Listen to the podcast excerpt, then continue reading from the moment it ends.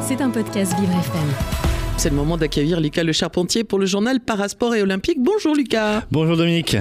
Lucas, à 183 jours des Jeux Olympiques de Paris, la plupart des chantiers des différents sites d'épreuves et d'hébergement des athlètes sont quasiment tous terminés.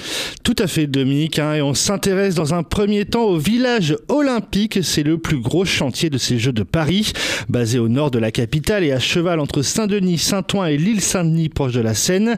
L'ouvrage proposera 2800 logements, soit près de 14 250 lits. La fin des travaux a officiellement été sifflée le 31 décembre. Cependant, il reste une période de réserve de deux mois pour les bâtiments, le temps de vérifier leur fonctionnalité et de soulever d'éventuels problèmes.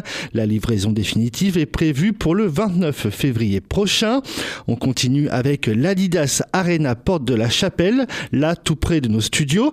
L'enceinte qui accueillera entre autres les épreuves de badminton et de para-badminton devrait être, devrait être livrée pardon, dans les prochains jours. Dans un premier temps, la salle sera utilisée par la ville de Paris avant la remise des clés au comité d'organisation des Jeux Olympiques et Paralympiques vers la fin avril.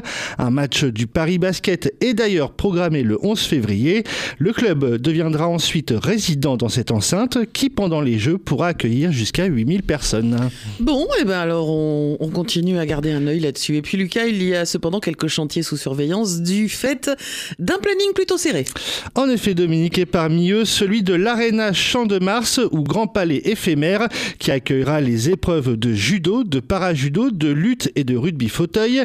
Nicolas Ferrand, directeur général exécutif de la Solidéo, la société de livraison des ouvrages olympiques Paris 2024, a assuré le 19 janvier dernier que la date de mise à disposition du 19 avril était maintenue. Pour cela, il y a un effort extrêmement important, il y a eu un effort extrêmement important, a-t-il déclaré, pour que l'enceinte soit opérationnelle pour les Jeux. Ben oui, c'est que nous, on veut aller euh, supporter euh, Helios, euh, Lachumanaya, euh, donc euh, au Grand Palais éphémère, puisque on espère bien qu'il va nous ramener la médaille d'or en parajudo. Et puis il a intérêt de toute façon, parce que sinon on va lui faire la tête. on enchaîne avec les Jeux Olympiques, Lucas, les Jeux Olympiques d'hiver de la jeunesse. Hier, les jeunes tricolores ont ajouté deux nouvelles médailles. En effet, Dominique, à Gangwon, en Corée du Sud, le skieur Nash Huo Marchand, 17 ans, a décroché l'or sur l'épreuve du slalom géant.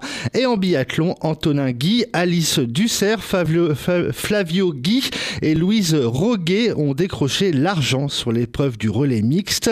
Grâce à ces deux médailles, la délégation française en compte désormais 11 et a grimpé d'un cran, pointant désormais au deuxième rang du classement des médailles derrière l'Italie. Et pour terminer, Lucas, hier Netflix a sorti une série documentaire sur le rugby.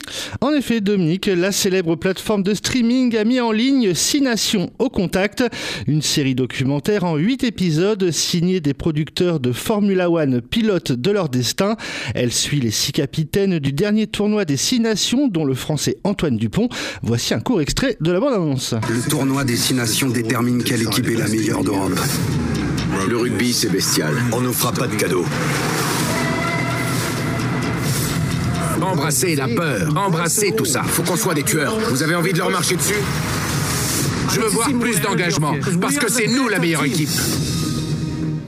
À noter, Dominique, que le tournoi 2024 commencera avec un alléchant France-Irlande le 2 février prochain à 21h au stade Vélodrome de Marseille. Oh, on va peut-être prendre des billets de train, dites-moi. Ça serait pas une mauvaise idée. Hein. Euh, et oui, c'est vrai que dans le rugby, il se marche dessus. C'est le moins qu'on puisse dire. Merci, Lucas, le journal Parasport et Olympique. À retrouver en podcast sur vivrefm.com. C'était un podcast Vivre FM. Si vous avez apprécié ce programme, n'hésitez pas à vous abonner.